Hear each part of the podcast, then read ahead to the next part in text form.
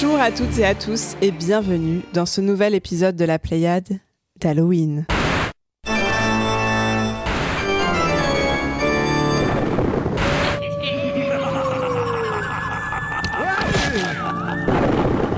connais des sons. Bon, aujourd'hui, les amis, on va jouer à Red Dead Redemption 2. Rassemblés autour de moi comme autant de petites citrouilles se trouvent les meilleurs chroniqueurs jeux vidéo du pays, tout du moins dans mon cœur. Petit tour de table, à commencer par toi, Vladimir. Bonjour. Bonjour Bénédicte. De quoi tu vas nous parler aujourd'hui? De Dome Keeper, un jeu où on garde un dôme. Hmm, Et je crois qu'après Deep Rock Galactic, tu vas renouer avec les joies de la mine. Absolument. C'est ensuite à toi, Damariane. Bien le bonjour. Salut Béné, De quoi tu vas nous parler aujourd'hui? Je vais vous parler de Bear and Breakfast. Un jeu tout cosy et tout doux qu'on a presque envie de t'entendre chroniquer sous un plaid. Que tu crois Oula Vous ne voyez pas, chers auditeurs, mais elle m'a fait un clin d'œil. François, bonjour à toi. Bonsoir. Ce sera quoi ton sujet aujourd'hui? Je vais vous parler de Scorn, un jeu qui fait peur, mais pas trop, mais quand même un peu. Et c'est pour ça que tu prenais cette voix, du coup. Exactement. Aurélie, bonjour à toi. Bonsoir. Ce sera quoi ta chronique? Alfred Hitchcock Vertigo. Un petit thriller, je crois. Suspense.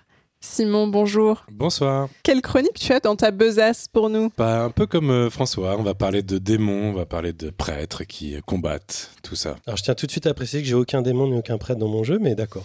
Je crois que le, le point commun est la thématique horrifique. Par contre, les démons et les prêtres seront peut-être juste de ton côté. On va avoir peur, Navré ça c'est sûr. Le titre? Faith. The Unholy Trinity. Exactly. Et on n'oublie pas notre gardien bienveillant en coulisses, Thibaut, qui nous assure une fluidité d'enregistrement sans pareil. Et c'est maintenant l'heure de passer au premier segment de notre émission. C'est Previously on la Pléiade, c'est Vladimir. C'est plus excitant qu'un tour à Europa Park en période d'Halloween. Et c'est maintenant.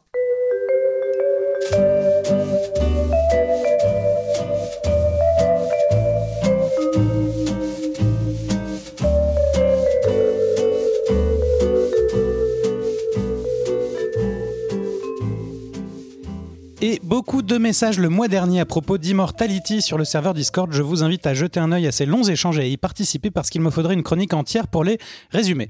Dans une moindre mesure également quelques discussions à propos de Return to Monkey Island dont Wilfried nous dit j'étais curieux de voir comment ils allaient actualiser cette série et j'ai finalement retrouvé les mêmes mécaniques empoulées qui, si elles passaient très bien il y a 25 ans, peut-être précipité la fin du genre au bout de quelques années. Et le même humour poussif, j'avoue que je riais déjà plus devant Day of the Tentacle à l'époque. Je n'ai pas encore fini le jeu, mais après quelques heures, je dois constater que je n'ai même pas souri une fois. Je n'ai pas eu le sentiment que le game design apportait quoi que ce soit de nouveau, et j'avais constamment l'impression que chaque scène était dédiée au fanservice. Simon, peut-être euh, un rebond? Bah non, je rebondis. Oui, c'est- non, c'est très bien. Il faut y jouer. Ah, Oui. concis, merci. Merci. Très bien. Euh, par ailleurs, Tissi nous dit Coucou l'équipe, écoute du dernier épisode d'hier, c'était très sympathique et on sent que l'été a mis tout le monde de bonne humeur. J'ai trouvé que la camaraderie était très palpable dans cet épisode. Question pas du tout innocente pour le prochain enregistrement. Laquelle des deux amatrices de torture et autres sadismes nous fera une reco de la série Dahmer en fin d'émission? Ouvrez les paris. Et un chaleureux bye bye à Chirine qui, je suis sûr, reste en embuscade pour prendre le micro. Bah, je suis désolée de dire, je crois qu'aucune reco de Damer n'est prévue pour cet épisode-là, parce que je ne l'ai pas encore vu. C'est Ah, moi, je sur ma pas liste. mais terminé. Moi, je l'ai terminé, mais trop de polémiques. Peut-être en novembre. C'est une reco annulée. Le départ de Shirin sur lequel Deadlighter rebondit également. Oh Point d'exclamation. Je viens d'écouter la toute fin de l'épisode, c'est dommage. À l'écoute, on te sentait à l'aise et tes avis étaient pertinents. J'espère que tu pourras revenir tout de même partager tes découvertes de temps en temps. Il ajoute Je plus sois mille fois la reco de Ariane sur les carrières de lumière des Beaux de Provence. La même équipe a créé en 2018 une expérience similaire dans les bunkers de sous-marins à Bordeaux. C'est un cran en dessous. La magie des carrières est irremplaçable, mais ça reste exceptionnel à faire aussi. Est-ce que tu as des petits portages à nous signaler, Vladimir? Ou des suites ou d'autres choses. Par exemple, les développeurs de Nightcall, dont Ariane avait parlé en mars 2020, sortent le mois prochain Flat Eye, un jeu de gestion de station-service, pourquoi pas. How to Say Goodbye qu'Aurélie avait aperçu au Stunfest sort de façon définitive le 3 novembre. Une autre version. 1, c'est celle de Vampire Survivors, dont Simon parlait en février 2022, qui est sortie. Et toujours pour Simon, c'est l'annonce de Jenny Leclou, Détective 2 Incroyable Quelle, quelle, quelle, quelle émotion. Et oui, pas de date, pas plus d'informations, mais ça Des existe. tout dates du futur, la date du futur. Non, et puis euh, Paper Ghost Story 7 p.m., anciennement Short Creepy Tale 7 p.m., dont Ariane avait parlé à l'épisode 39, est arrivé sur Xbox ce 28 octobre. Merci beaucoup, Vlad, pour ce Previously on la Pléiade. Et on enchaîne avec nos news.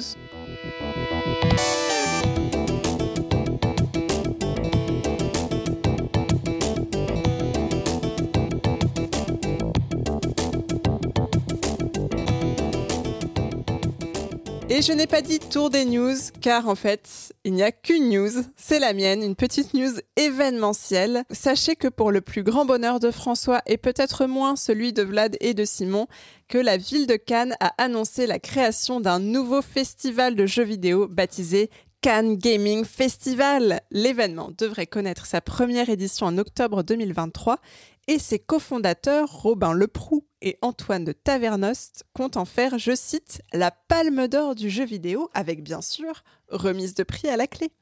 Elle sera portée par un jury, je cite encore, international dans un, je cite encore, show hybride entre physique et numérique. Dès 2024, le format du festival se développera sur 5 jours, intégrant des rendez-vous réservés aux professionnels et un festival grand public en complément de la cérémonie de remise des prix. Les cofondateurs insistent sur le fait que cette nouvelle cérémonie ne sera pas redondante avec les fameux Pégases dont on a déjà parlé ici, qui pour eux sont davantage comparés au César. Peut-être, cher euh, co-chroniqueur, souhaitez-vous réagir et je vais d'abord donner la parole Les gens se battent. à Simon. Simon, Pourquoi tu parles de ça, Béné? J'avoue, j'avoue qu'a surgi en moi le petit euh, démon de la, de la zizanie. Euh, On est d'accord.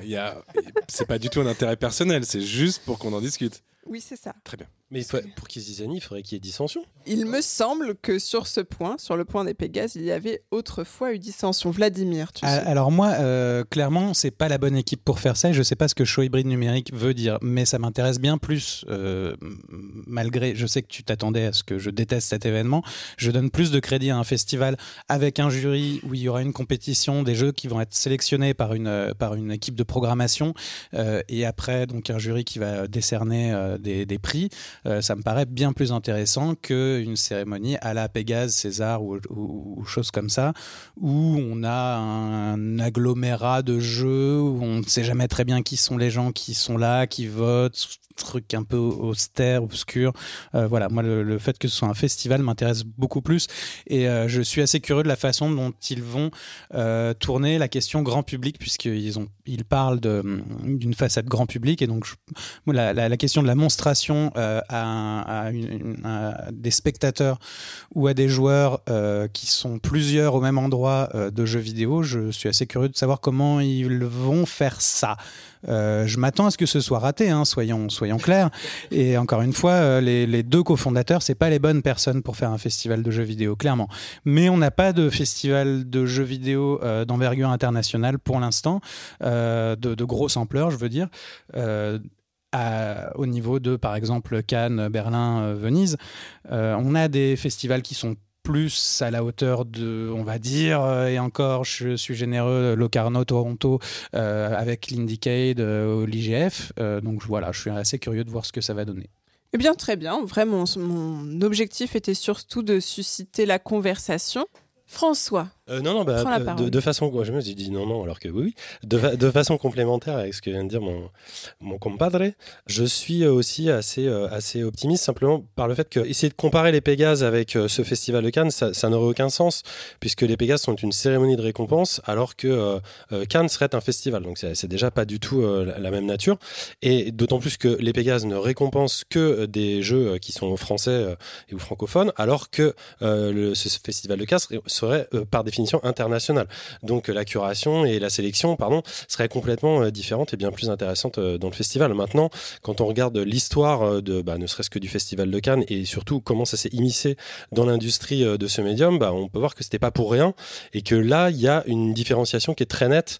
C'est-à-dire que moi, je trouve ça très bien qu'on, à la différence de Vladimir, je crois, qu'on qu'on appelle l'industrie internationale du jeu vidéo à venir en France, ne serait-ce que pour le rayonnement de, de l'industrie française du jeu vidéo. Il y aura, je l'espère, euh, un marché économique qui se fera euh, à côté euh, de, ce festival. Donc pour le rayonnement français, je trouve que c'est une bonne chose. Maintenant, pour le public et pour ce que ça peut permettre de rayonnement, même pour le grand public, généralement, bah, on le voit aujourd'hui, hein, le Festival de Cannes, c'est quand même une frange du cinéma. Donc est-ce que cette organisation va être capable d'avoir une sélection qui représente autant une frange du jeu vidéo avec tout ce que ça comporte comme indé et que ça, ça comporte comme antagoniste antagonisme par rapport à l'industrie du jeu vidéo qui, elle, mise plutôt sur les AAA et des jeux qui sont moins intéressants et moins sur, euh, sur une ligne qui peut être représentative de, voilà, dans, dans ce genre de festival, bah ça, effectivement, ça reste, ça reste vraiment à voir. Donc, euh, donc on, on botte pas en touche, on attend de voir ce que ça va donner. Ariane Euh, J'ai une question euh, un peu na- naïve, mais pourquoi à Cannes? Est-ce que c'est lié au festival du film et des séries télé? C'est le même comité qui organise ou? François Il n'y a, aucun rapport. Cannes, c'est une ville qui, euh, par son festival, rayonne de façon internationale. Et il y a énormément de festivals et d'événements qui se tiennent là-bas, notamment celui de la publicité. Il y en a plein d'autres. C'est du jeu de Euh, société. aussi. donc ça n'a rien à voir avec l'académie, euh, qui, enfin l'académie, pardon. Ça n'a rien à voir avec l'organisation du festival de cinéma de Cannes. Donc là, c'est encore quelque chose d'indépendant. C'est juste histoire de d'attirer les gens et de se dire voilà, c'est voilà, de se servir. Juste un truc que j'ai oublié de dire, il y a quand même d'autres euh, exemples dans le monde qui existent déjà. Il n'y a pas que Cannes, y compris pour le jeu vidéo. Il y a notamment euh, le festival à Tribeca. Euh, qui fonctionne déjà de- depuis quelques années. Alors euh, voilà, tu vas dire, tu. Oui, c'est pardon, euh, Tribeca, c'est un festival de ciné qui inclut des du de la VR et un peu de jeux vidéo, mais c'est d'abord un festival de ciné. Historiquement, tu veux dire? Non, toujours, encore aujourd'hui, c'est un festival de ciné qui a des sections jeux vidéo et réalité virtuelle. C'est pas un festival de jeux vidéo. D'accord, c'est pas dédié, Non. mais quand même, c'est comme s'ils avaient mélangé les deux en fait. Donc, Ça reste un festival de ciné d'abord, avant tout. mais il y a des récompenses sur le jeu vidéo et tout quoi. Et une sélection d'ailleurs qui est intéressante euh, en tant que. Absolument. comme Annecy, qui est sur euh, le Alors film oui, d'animation oui, avec tout une à fait. VR maintenant. Tout à fait, comme, comme le festival d'Annecy, sauf que ça n'a pas l'aura euh, internationale qu'à Cannes. Ça devrait, hein, parce que le festival d'Annecy est, est génial, mais ça commence même peut-être un petit peu, je sais pas. Merci beaucoup à vous d'avoir tous euh, réagi euh, sur cette news. Je n'en attendais pas moins de vous. Et c'est déjà du coup la fin de ce mini tour des news. On va maintenant aborder nos sujets. Et c'est toi, Vlad, qui va commencer avec une petite virée dans l'espace avec un roguelike qui s'annonce plutôt intense, Dome Keeper.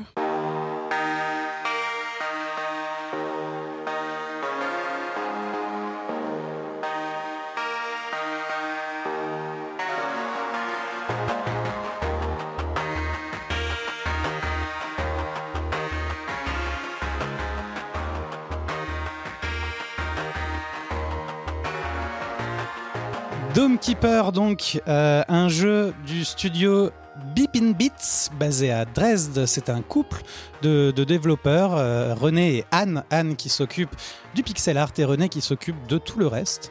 Euh, et ils nous ont fait ce, petit jeu où on se retrouve littéralement bombardé sur une planète et à l'intérieur d'un dôme, dans, un, environnement un peu, simple. hein. On a en gros juste un ordinateur et sous le dôme, il y a du sol qu'on peut miner. Et c'est la première chose qu'on va aller faire, c'est aller creuser des galeries pour essayer de sortir des euh, ressources de, ce sol qui vont nous permettre d'améliorer notre dôme, notre équipement et nos choses comme ça, puisque régulièrement, euh, des vagues de monstres viennent à la façon d'un tower defense, d'un jeu de défense de tour, euh, attaquer notre dôme et, pendant quelques secondes, le temps que la vague passe, et on va devoir, et les vagues vont être de plus en plus intenses et de plus en plus brutales, et on va devoir éliminer ces vilains extraterrestres qui veulent essayer de nous tuer. Et puis après, une fois que cette vague est passée, on repart dans les sous-sols et on continue de miner pour essayer de découvrir ce qui s'y passe, ce qu'il y a dans une ambiance assez euh, assez intéressante, un peu flippante parfois, alors que a priori le jeu ne s'y prête pas. Euh, on n'est pas dans un, dans un jeu d'horreur, mais il y a une, dans l'esthétique, dans le, la musique, dans, le, dans, le- dans les graphismes, il y a un truc un, peu horrifique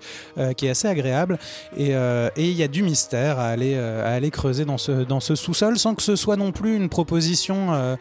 Euh, qui, enfin, faut pas prendre ce jeu pour autre chose que ce qu'il est. C'est-à-dire que c'est un, jeu avec un système relativement simple euh, qui propose, euh, qui est un peu, un peu addictif à sa façon d'être, avec ses, arbres de, compétences à développer pour, pour essayer d'améliorer tout ce qu'on peut améliorer et, euh, et ces, ces- choses à les découvrir en sous-sol. C'est des parties relativement courtes, 40-50 minutes, je pense, sauf quand on meurt, évidemment, on meurt assez vite, surtout au début. Il y a trois modes de jeu, dont le plus difficile et le brutal et est censé être le mode de jeu par défaut. C'est-à-dire qu'on n'est pas censé jouer en normal qui est le mode facile, on est censé jouer en brutal.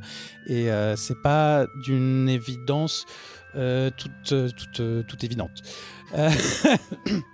J'ai vraiment adoré jouer à ce jeu par l'espèce d'urgence euh, permanente qu'il y a à devoir essayer de descendre le plus profond possible pour aller récolter des ressources relativement rares et trouver. Alors il y a régulièrement des petits gadgets, des petites euh, sortes de, de puces ou de cartes euh, électroniques qu'on va essayer de remonter pour, pour avoir des, gadgets qui vont améliorer notre base.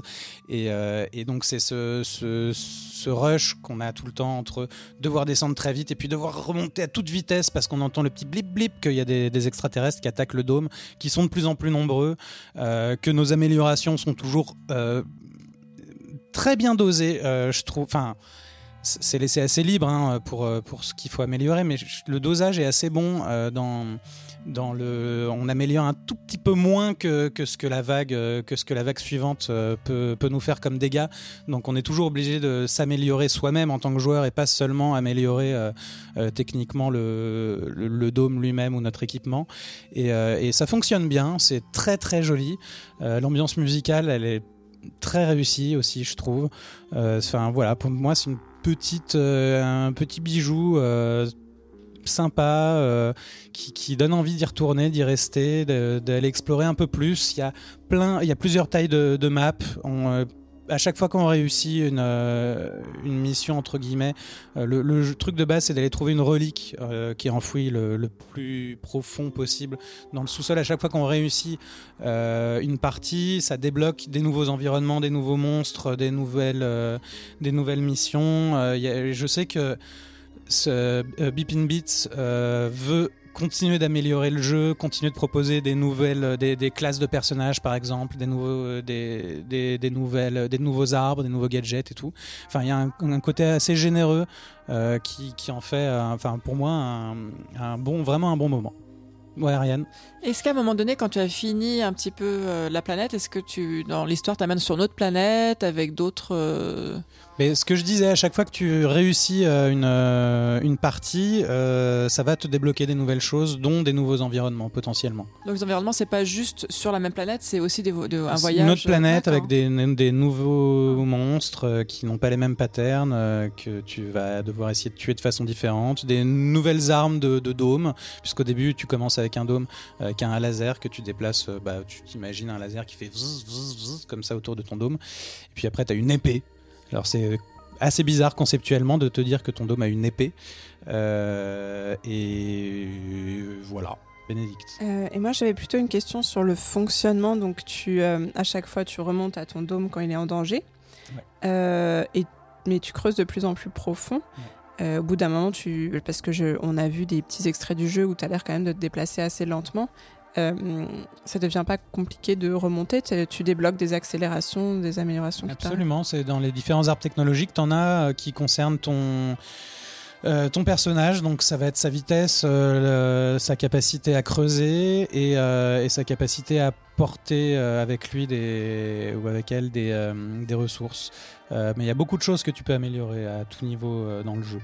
Et effectivement, ce que je, c'est oui, ton personnage est assez lent de base au début, et l'enjeu, ça va être ça, ça va être de descendre toujours plus profond et de réussir à remonter à temps en ayant trouvé des ressources, parce que si tu trouves pas plus de ressources que la partie d'avant, bah, enfin que la vague d'avant, tu progresses pas alors que la vague, elle, progresse. Simon. Ça raconte quelque chose? Enfin, y a une- euh, parce Ça- que- ça- c'est assez marrant parce que ça donne l'impression de raconter quelque chose alors que pas forcément. Mais euh, il y a. euh, alors, les seuls écrits que tu trouveras dans le jeu euh, concernent l'explication de, des, des arbres technologiques. Euh, mais euh, pas voilà. du pourquoi des aliens, Non. ni du pourquoi il y a Non. des trucs cachés. Non. Ça, il- ça- Non. Non, mais je- Mais après, des choses se passent au fur et à mesure, et plus tu avances, plus tu euh, réussis, plus tu joues, plus des choses se passent. Donc, il y a une narration dans le gameplay quand même. T'as l'impression de vivre quelque chose. François? Ouais, non, juste euh, pour abonder euh, dans, votre sens, moi ça, ça me provoque une réaction, c'est que quand je, quand, je vois le jeu tourner, j'ai beaucoup de mal à, à, pas m'empêcher de penser euh, à des jeux des années 80 euh, avec des concepts extrêmement simples, en l'occurrence Missile Commande pour le, laser qui tourne au-dessus du dôme, et puis par exemple Boulder Dash ou les, jeux de mine de l'époque pour, pour la partie labyrinthique. Et ça m'amuse parce qu'en fait pendant, pendant presque 10 ans, les concepteurs de jeux vidéo euh, quand, ils, quand ils élaboraient leur concept, ils étaient obligés euh, d'avoir différentes séquences de gameplay quand ils voulaient enrichir leur jeu. C'est-à-dire qu'en gros, euh, s'ils avaient des- des idées comme ça complexes, on était obligé d'avoir une phase de tir, puis des coupes, puis une autre phase de, labyrinthe ou tout comme ça. On se retrouvait avec des jeux euh, un peu euh, à, à cases, avec différents gameplays au sein des jeux. Il y a eu toute une époque où on, avait ça avec de la course et tout. Et là, en fait, moi, ce qui me frappe, c'est que tout est, tout est fusionné, en fait, maintenant, dans, dans un seul et même concept. Ça donne beaucoup de fluidité.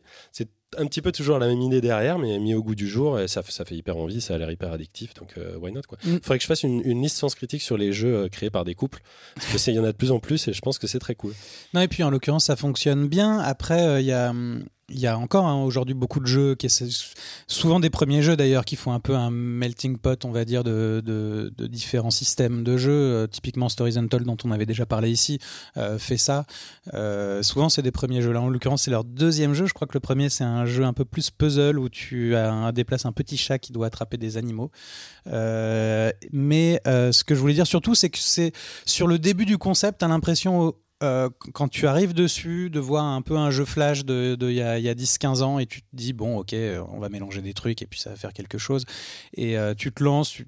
Au début, enfin, vraiment, moi, les, les 15 premières, 20 premières minutes, je me suis dit. euh, ça va pas, ça va pas aller, ça va pas durer très longtemps. Et en fait, tu te, tu te prends au jeu euh, assez bien à partir du moment où tu échoues la première fois et où tu te dis, bon, je vais essayer d'aller plus loin quand même ce coup-ci. Euh, et tu, tu commences à intégrer les, les, les, quelques mécaniques et euh, là, ça commence à devenir un jeu vraiment, vraiment agréable. Et puis quand tu vois qu'au fur et à mesure des choses se rajoutent et à, tout, à tout niveau, ça se construit dans ta tête et c'est, assez cool, c'est, c'est plutôt réussi. Ouais. Ok, ok. Merci beaucoup Vlad pour cette chronique. Et on va continuer avec la tienne. Ariane, tu vas nous parler de Bear and Breakfast, le jeu qui a l'air de mélanger business et boucle d'or et les trois ours.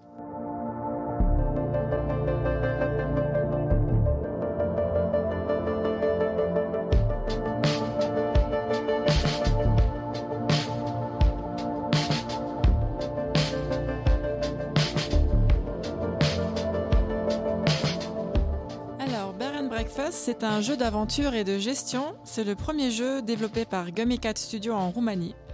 Et donc, on, joue Hank, un jeune ours gentil, un peu dodu et plein de bonne volonté.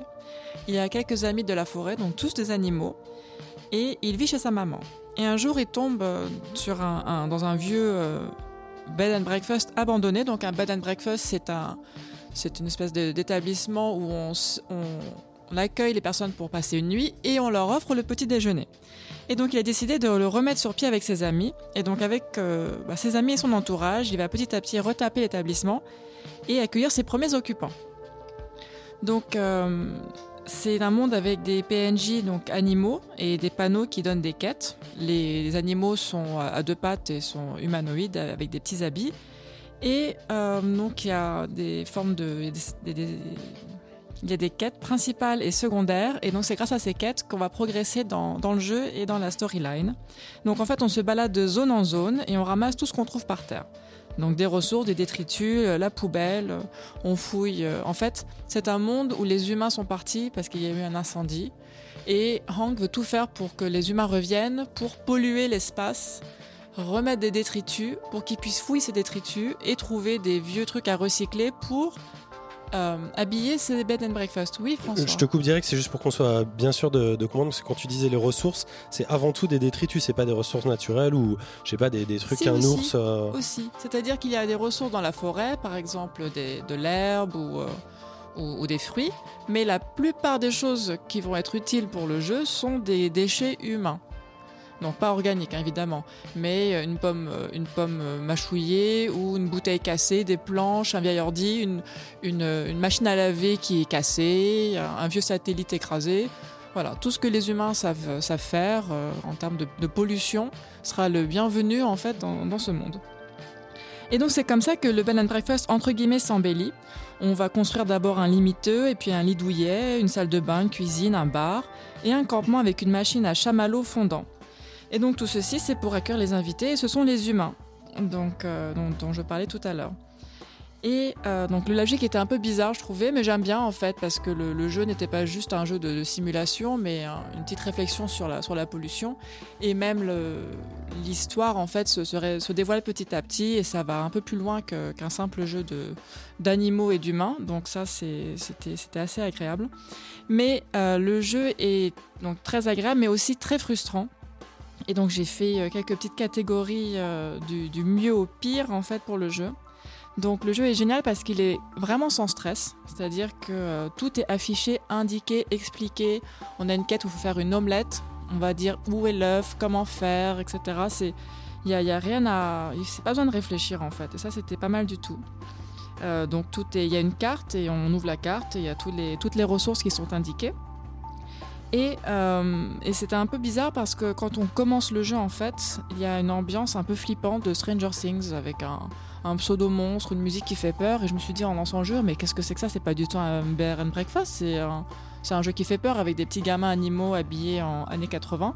Un Et en fait- breakfast. Oui, un peu. Mais en fait, pas du tout. C'est, on ne sait pas trop où le jeu va parce qu'il y a des zones, par exemple, où quand, quand on s'y balade, bah, c'est, c'est hyper angoissant. Il y a des bruits bizarres, de chuchotements et d'animaux euh, un peu, un peu monstrueux. Et puis à côté, tu as la petite musique sympa avec Monsieur Castor qui te demande de, de construire un bed and, break- un bed and breakfast. Donc, c'est vrai que par moment, on se dit, c'est sympa, mais est-ce que, euh, est-ce qu'au début, ils voulaient essayer quelque chose, ils n'ont pas réussi? Enfin bon, ça c'était un petit peu euh, une interrogation. Mais globalement, le jeu est quand même très choupi friendly. hein. Euh, c'est très satisfaisant pour, pour toutes les Marie Kondo qui sommeillent en nous, donc moi. Euh, parce qu'on peut décorer chaque pièce différemment. Il y a vraiment beaucoup de, détails. On peut euh, mettre des tapis, des étagères, des succulentes. On a et en plus tout le choix dé- décoratif a un impact sur sur l'appréciation du, du, du client. Donc euh, parce qu'il y a un système de notation comme dans TripAdvisor. Voilà. Euh, c'est assez ludique. Donc il y a des dialogues qui sont très très drôles, mais ils sont très bavards. Donc finalement, bah, j'ai appuyé beaucoup sur la touche espace pour passer le dialogue. Comme dans Tiny Kin euh, la dernière fois pour moi. Ah bah voilà. Et euh, donc ma chère Béné, j'ai pensé à toi parce qu'il y a de la cuisine à faire dans Bear and Breakfast et c'est assez, euh, c'est vraiment sympa parce que c'est beaucoup plus cool que Final Fantasy XIV ou Guild Wars 2 où c'est très compliqué. Là c'est vraiment Fisher Price, t'as une carte pour bouillir et hop tu mets l'œuf dans la carte et ça bout, t'as une carte combustion, enfin ça t'explique tout. Je pense que le jeu est vraiment pour un, parfait pour un enfant parce que ça, c'est vraiment, oui, c'est vraiment Fisher Price en fait. Donc, mais il y a quand même beaucoup de recettes et il faut faire. euh, Il y a un petit jardin, on peut aller cueillir des carottes, il y a un frigo. Donc ça, c'est vraiment super. Et euh, le jeu est assez complexe finalement parce que même si le, look est assez cartoon grossier et les personnages sont un petit peu simplets, il y a une gestion qui est de plus en plus complexe au fur et à mesure du jeu. Euh, parce qu'en fait, il y a plusieurs zones, donc à chaque fois pour changer de zone, soit on y va à pied, soit on prend le bus. Et dans chaque zone, on va construire un établissement. Et dans chaque établissement, il faut, il faut gérer via une seule console. Et en fait, on ne peut pas gérer tous les établissements avec une console. Il faut à chaque fois se déplacer dans chaque zone. Donc, dans chaque zone, il y a sa propre clientèle, sa propre la cuisine, euh, les ressources. Donc, ça commence à faire après euh, beaucoup. Et on s'y perd. Et euh, puis, en fait, on délaisse une zone. Et c'est un peu dommage parce que ben, ce qui aurait été génial, c'est de pouvoir tout gérer sur une seule console. Euh, et c'est un peu répétitif aussi parce qu'au bout d'un moment, c'est toujours les mêmes zones. Tous les matins, on se lève, on va faire le ménage, on va ramasser les détritus. Ensuite, on va cueillir euh, des, des fleurs. Après, on va ramasser les planches, on va construire ci, construire ça. Et au bout d'un moment, je sais pas comment ils ont réussi, par exemple, dans Stardew Valley, où il n'y avait pas du tout ce, ce moment chiant. Mais dans Bear and Breakfast, en fait, le matin, tu te lèves et tu te dis, Oh, j'ai pas envie d'aller ramasser les, les saletés des humains. Et donc ça, c'est vrai que c'était un euh, un petit peu fatigant. Et euh, pour finir, c'était un petit peu frustrant parce que on peut rien vendre dans le jeu. Et on a pourtant un inventaire avec une place limitée. Donc euh, quand on doit améliorer les toilettes ou le lit et qu'après ben, on a euh, un inventaire avec euh, 15 vieux WC cassés, bah, on sait pas quoi en faire. C'est dommage de pas pouvoir recycler ça vu qu'on recycle tout le reste. Donc toi, voilà. toi, t'aimes pas ce genre de truc, je sais. Mais T'aimes bien non, vendre. mais, mais T'aimes oui. bien monter ton petit business. Mais exactement. Mais bien sûr, si on est là pour faire de l'argent, il faut pouvoir recycler, etc. Tu vois. Donc, euh, mais bon, qu'il est drôle, les personnages sont attachants et, euh, et c'est quand même euh, assez. euh, bon, c'est un, joli message et une belle aventure parce qu'il y a, a d'autres personnages un peu mystiques qui, qui sont débloqués ensuite dans l'histoire. Et si vous n'avez pas envie de jouer à Animal Crossing ou Stardew Valley parce que le, toute la data à, process est tellement énorme, parce que j'ai commencé Animal Crossing cet été et en fait j'ai abandonné parce que je me suis dit Oh, non mais j'ai tellement de trucs à rattraper, j'ai tellement de niveaux, c'est trop. Donc si vous voulez jouer à un truc similaire et une petite expérience sympa, Bear and Breakfast c'est un parfait mélange des deux. Voilà. Simon? Il n'y a pas du tout d'aspect horrifique, euh, un, un certain côté dark, il n'y a pas ça? Mais je, je pensais au début, euh, en fait, je, à la base, je voulais vraiment jouer à un jeu de, de gestion et ça avait l'air sympa. Je me disais, ah, un ourson, c'est mignon. Et quand j'ai vu l'espèce d'intro avec euh, le côté un peu qui fait peur, je me suis dit, oh, jackpot. Alors là, si c'est en plus un bear and breakfast où où il y a des trucs macabres Avec avec, des des, viscères, quoi. cadavres sous les lits, ce serait Il génial. n'y a pas de viscère Ben non. Ce jeu est Peggy 3. hein. Donc il n'y a pas de viscère. euh, Tu as vérifié. Oui, François. Euh, tu as parlé tout à l'heure du côté écologique euh, du jeu. Est-ce que c'est quelque chose qui, qui est juste latent, un peu comme ça, qu'on sent, ou c'est quelque chose qui se développe dans la narration du jeu et qui aboutit sur un, sur un vrai sujet? Alors, euh, vrai sujet, je ne sais pas. Après, je n'ai pas terminé le jeu parce que c'est un, jeu un peu interminable de, de, de, de- de gestion.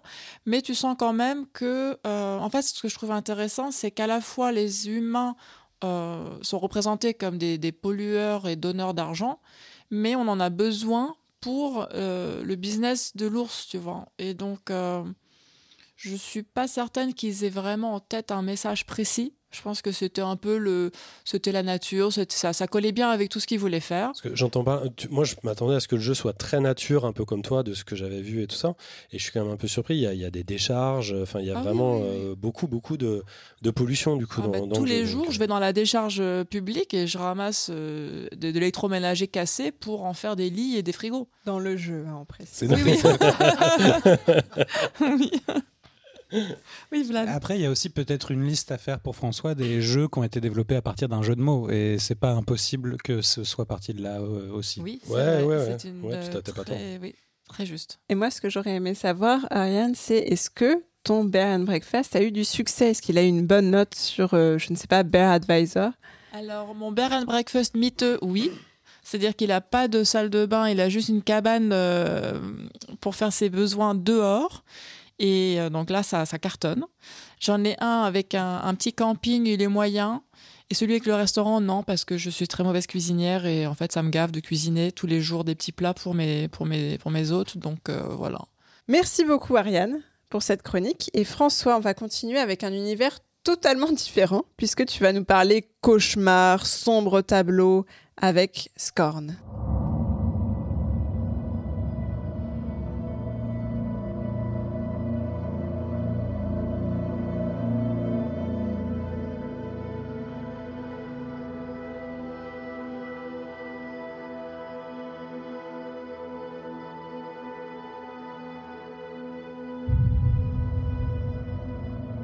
Déjà, rien qu'à cette intro sonore, on sent que ça va pas être la grosse stuff. Scorn, euh, bah là, il n'y a pas de jeu de mots. Hein. Scorn en anglais, euh, pour ceux qui savent, ça veut dire le mépris, euh, le dédain. Euh, Il y en avait un peu marre de laisser les supplices, la morbidité, le gore, la flipouille et toute la violence du monde à nos chères chroniqueuses. On est au mois d'octobre, c'est le mois d'Halloween, alors pour une fois, adieu Wholesome et Petite Fleur Charmante. Le jeu est développé par Ebb Software, ils sont basés euh, à Belgrade, en Serbie. Il était kickstarté, au départ c'était prévu pour être un jeu épisodique, et en 2019 ça a été finalement annoncé sur système Xbox, donc le jeu est un, walking sim et non un FPS comme on l'imaginait, euh, une espèce de réflexion euh, en hommage à Hans Rudi Giger, le plasticien suisse pardon, célèbre pour ses chaussures en pain, mais surtout pour le design d'Alien bien sûr. J'avais déjà eu euh, le plaisir de le rencontrer, mais ça vous en moquez, et c'était juste pour le placer. Le jeu est donc sorti le 14 octobre de cette année 2022. C'est sur PC et sur Xbox Series, c'est même pour les chanceux disponible sur leur petit Game Pass payant. Euh, L'histoire, on se réveille d'une manière fort peu agréable dans un monde étranger, alien d'ailleurs, dans un corps assez monstrueux et à la manière d'un détritus à moitié vivant. Je vous comprends, on a vu plus sympa pour un dimanche matin, même un lendemain de cuite. Ici, les cadavres de ce qui semble être nos collègues euh, nous entourent et pour couronner le tout, on a comme un genre de maladie, un genre de parasite en nous. Et tout au long du jeu, finalement, on ouvre de nouvelles zones, on acquiert de nouvelles compétences, euh, quelques armes et divers objets, mais pour être franc, on tentera surtout de survivre et de comprendre ce qui nous entoure. Et c'est pas chose facile. Euh, c'est finalement calme comme jeu, c'est bien dégueu et ça fait pas peur. Ça manque même parfois un peu, même à moi. Amateur de jumpscare, passez votre chemin direct. Ici, c'est l'horreur zen qui prévaut. Un cauchemar dont on n'arrive pas à sortir. On est plutôt dans un mist-like, sauce alien très très dark et dégoulinant. Euh, c'est un peu comme l'Odyssée d'Abe, mais sans aucun humour et en 4K ou presque. Euh, L'ADA et l'ambiance, je le dis direct, c'est sans nul autre pareil. C'est clairement du, du jamais vu. Euh, pour moi, c'est un jeu qui est très très rare, euh, ces termes techniques-là, euh, notamment dans le traitement de ses lumières. C'est quasiment un jeu en clair-obscur euh, la plupart du temps. Les environnements ont une magnificence que je n'avais clairement pas ressentie depuis Half-Life 2. C'est assez incroyable. Bon, c'est vrai que ça fait pas peur. C'est assez calme, mais on est très très seul. Les puzzles, par contre, font presque plus peur que l'environnement lui-même. La musique, je sais pas si vous l'entendez, est là sans être là. Elle est assez parfaite euh, dans, ce sens. Et elle a été réalisée pour le coup par un duo de compositeurs qui s'appelle Lustmord et Hightech, que les fans d'ambient tech reconnaîtront. Les sons sont tous étouffés, comme une espèce de plongée au sein des profondeurs abyssales d'un abîme sans aucun fond. Euh, C'est un silence sans silence, où chaque bruit peut être source de danger et de mort. Les armes elles-mêmes sont euh, hybrides et vivantes, à la manière d'un Oddworld, là encore, La Fureur de l'étranger, ou de euh, High and Life, qui est un jeu qui va, bientôt sortir euh, des créateurs de Rick and Morty, je crois. Bon, ceci étant, il y a quand même pas mal de points un peu plus négatifs que ce que je viens de dire, en commençant par le premier des puzzles, qui est quasiment un puzzle bloquant. Euh, il faut trouver des points lumineux et il n'y avait aucun point lumineux sur l'écran. Donc euh, c'était clairement euh, gênant. Il y a des murs invisibles qui sont frustrants et assez incompréhensibles la plupart du temps. C'est luisant, mais bon, ça aurait pu suinter, encore un peu plus sur les murs. Il y a certains mécanismes qui ont l'air aussi très compliqués et finalement pour peu de résultats. C'est-à-dire qu'on en vient à se demander si euh, les aliens qui étaient là, ils n'étaient pas un peu du genre à faire euh, compliqué quand on peut faire simple, à faire un, mur dans une tour avec 300 000 boutons pour au final euh, ouvrir une porte. Euh, mais c'est assez fascinant d'apprendre à se diriger dans ce monde et à reconnaître son, son urbanisme, ses décorations, ses fonctionnalités et ses, et ses usages. Aurélie. Je reviens à ce que tu disais tout à l'heure, là, en parlant de Giger. Euh, Est-ce que ça reprend vraiment son esthétique avec les bébés, euh, les sexes, euh, les... Totalement. Euh, totalement. Moi, je, bah, comme je vous ai dit en intro, je connais bien son œuvre Euh, et ça la reprend. C'est, assez même. euh, j'ai jamais vu ça en fait. C'est comme si quelqu'un s'appropriait l'œuvre d'un artiste et, on faisait la complémentarité, la continuité. Et vraiment, les, gens qui sont derrière, donc je répète le nom du, studio, qui s'appelle Ebb, Software, ils ont ingurgité du Giger comme jamais auparavant et ils en ont proposé une relecture. C'est-à-dire qu'il y a au sein du jeu aucune œuvre de Giger en tant que tel, mais c'est complètement son univers. Ça manque peut-être parfois, euh, voilà, ce n'est pas du Giger non plus, hein, ça peut manquer un peu, euh, un peu d'âme parfois, un peu de, de, de, de- ce qu'était le génie de Giger, mais c'est euh, c'est vraiment tout bonnement incroyable. Je sais même pas comment ils ont fait pour animer tout ça. Bene. Euh, et ça, du coup, c'est ton interprétation ou les créateurs, quand ils parlent du jeu, ils, ils revendiquent qu'ils se sont inspirés de Giger Tu l'as peut-être dit, pardon. Je, je- Euh, bah, j'ai jamais, j'ai pas lu le, le communiqué, euh, si tu veux, marketing. Euh, Aurélie, peut-être une, une Il me semble qu'à l'époque, quand ils avaient communiqué, ça fait déjà presque 10 ans, ils parlaient de ils D'accord. l'assumaient et ça faisait vraiment partie Après, de... c'est- tellement- référence officielle. Et c'est tellement une évidence, je veux dire, c'est un univers qui, qui n'a nul autre pareil. Et à chaque fois qu'il y a un univers comme ça, c'est une copie au minimum, une inspiration. Ils, de là. Et là, ils- eux, ils cherchaient à en faire un hommage. D'ailleurs, je pense au départ un hommage bien plus court. C'est pour ça qu'on a attendu le jeu longtemps. Et depuis qu'Xbox a mis les thunes derrière, euh, c'est devenu un jeu euh, bah, qu'on a attendu plus longtemps, mais du coup qui est, qui est plus, euh, plus long. Et c'est finalement assez fascinant de voir euh, aussi comment parfois, malgré la flamboyance on a l'impression, manette en main, d'être revenu euh, 20 ans en arrière et de se casser la tête sur des mécaniques dignes d'un temple de Tomb Raider sur, euh, PlayStation 2. Quoi. Euh, le menu est hyper sommaire, on, on voit rien de ce qu'on sélectionne. J'ai tombé sur un deuxième bloc bloquant quand un ennemi euh, m'empêchait de bouger dans une salle, donc euh, je l'ai tué, il était à mes pieds, bah, je pouvais plus bouger. Euh, et ça serait pas gênant si les checkpoints eux-mêmes étaient bien foutus et te demandaient pas de revenir euh, complètement euh, en, arrière. Il y a très peu de loot aussi. Euh, Il y a très peu de secrets et de choses à découvrir. C'est un jeu où tout est fait pour qu'on se sente ultra seul. Ça m'a rappelé euh, Separation, euh, un jeu en VR dont je vous avais parlé de, Martin Wheeler, ou même Dark Souls parfois, ou c'est vrai mille autres jeux. non, c'est pas si courant d'être d'être seul dans un jeu, mais bon, bref. Vous êtes comme moi maintenant, vous vous sentez seul. il manque, il y a un continu aussi dans le jeu où on reprend avec très très peu d'énergie. Donc le jeu est quand même bien bien difficile. Euh, ou alors il faut que vous chargiez le checkpoint euh, qui était qui qui vous paraissait mille ans avant. Et en fait c'est ça qui est d'étrange dans la façon dont était articulée la structure euh, squelettique du jeu. C'est que on, peut mettre très longtemps avant de comprendre comment ça marche. Et une fois qu'on a trouvé bah, les astuces des puzzles, on peut tracer le jeu et les passages qui nous semblaient longs sont finalement assez courts à faire. Oui, euh, Ariane, pardon. Euh, c'est quoi l'impulsion narrative du jeu? Est-ce qu'il y a une voice-over ou une conscience qui te parle? Rien du tout. Ah Il y a une musique, comme on l'entend, qui est très très lourde, très très triste, et une espèce de... En fait, si je devais dicter le, le jeu, on est là que par instinct de survie. On sait à peine si on est vraiment conscient, à peine si on est vraiment vivant. C'est un peu comme quand tu te réveilles dans la matrice, tu sais, dans le film où tu te réveilles et tout est, tout est horrible autour de toi. Tu sais même pas si tu préférais pas mourir instantanément plutôt que de survivre dans ce monde-là. Oui, Vlad. Mais un enjeu est posé à un moment donné ou Il y a une forme. Oui, bah, oui, oui, t- euh, oui, oui, tu es tenu quand même euh, dans une certaine forme de progression qu'on pourrait qualifier d'un espoir latent que quelque chose s'améliore euh, au fur et à mesure. de voir du ciel bleu à un moment Par exemple, Mm. mais il y a quand même des extérieurs et malheureusement il n'y a pas de ciel bleu à l'extérieur. Mm. Euh, donc il y a des, des puzzles qui sont, qui sont super compliqués, comme je l'ai dit, parfois même très peu clairs. Euh, D'autant plus qu'au lieu d'ajouter à l'ambiance, c'est un peu comme si euh, des fois en pleine partie d'Alien Isolation, vous décidiez de vous asseoir pour faire un tarot, quoi. Donc ça, ça sort un peu de, l'ambiance. Il n'y a pas d'option VR, en tout cas pas encore. C'est dommage parce que même pour ce genre de truc, ça serait incroyable. Et on finit, il y a un énorme bug dans la toute dernière séquence du jeu où euh, j'étais là à me demander comment, euh, euh, traverser enfin comment, franchir une porte. Et finalement, bah, en fait, la porte, je pouvais la traverser avec mon corps, ce qui était juste un, gros bug. Ça m'a pas vraiment plu. Bref, c'est un jeu qui aurait pu s'appeler Abandoned, tellement on est, seul, qu'on aura quand même tenu très longtemps, puisque la première presse, elle était en 2014, mais qui n'évite pour autant pas d'évidente euh, erreur de jeunesse de la part du studio. Euh, pour autant, l'ambiance, elle est tellement là que le jeu est vraiment prégnant, comme euh, j'ai essayé de vous l'expliquer, et qu'il restera pour moi longtemps à suinter euh, dans ma mémoire.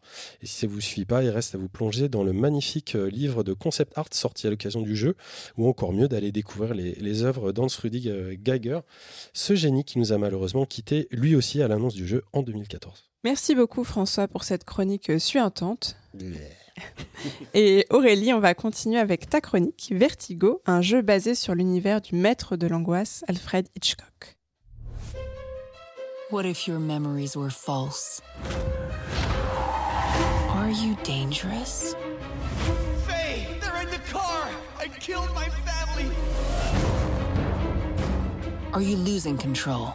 Convince me that this woman Faye exists. For that woman, there's nothing. Are you a murderer?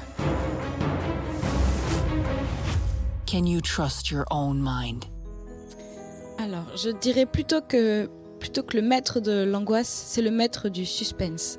C'est plutôt un thriller qui fait euh, un bel hommage au suspense et à l'intrigue. Effectivement, le jeu s'appelle Alfred Hitchcock Vertigo.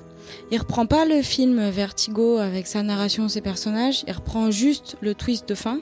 N'ayant jamais vu le film Vertigo et j'en ai honte parce que faut que je rattrape ça. Je peux pas faire de parallèle, mais en tout cas, ce qu'on m'a expliqué, c'est que ce n'était pas la même histoire, juste le même twist de fin. Donc euh, Vertigo, là, le, jeu a été fait par Pendulo Studio, qui est un studio espagnol. À l'origine, ils ont fait les Runaway, qui sont des point and click sur PC, et ils ont aussi fait euh, The Next Big Thing, qui est un point and click pareil en 3D qui a très bien marché. Et ils faisaient beaucoup beaucoup d'humour et avec une euh, DA un peu cartoon, assez réaliste, qui fonctionnait très très bien. Donc c'est un studio qui a quand même de la de la bouteille et qui a travaillé sur euh, l'adaptation de Black Sad, la BD, juste avant de faire Vertigo. Ils ont appris des erreurs de Black Sad en faisant un Vertigo qui a un petit peu mieux marché. En gros, Vertigo, ça reprend le film et on découvre euh, l'histoire d'un écrivain qui voit son père sauter d'un pont alors que son père est mort. Donc on se demande euh, pourquoi ça se passe comme ça, pourquoi ensuite un accident de voiture. Donc on est tout de suite plongé dans le suspense avec une direction artistique très réussie. Je trouve qu'il fait un bel hommage, euh, pense, au monde du cinéma et à ce qu'a pu faire euh, Pendulo Studio avant. Et on va alterner trois personnages, donc euh, cet écrivain, un flic qui mène une enquête à côté et la psy qui euh, essaie de comprendre ce qu'il y a dans la tête de, de cet écrivain. Le jeu reprend les codes des jeux de Quantic Dream. Il y a beaucoup de QTE, il y a beaucoup d'actions comme ouvrir une porte, poser un paquet de céréales. C'est important. ça- pour Tout ça pour dire- l'angoisse.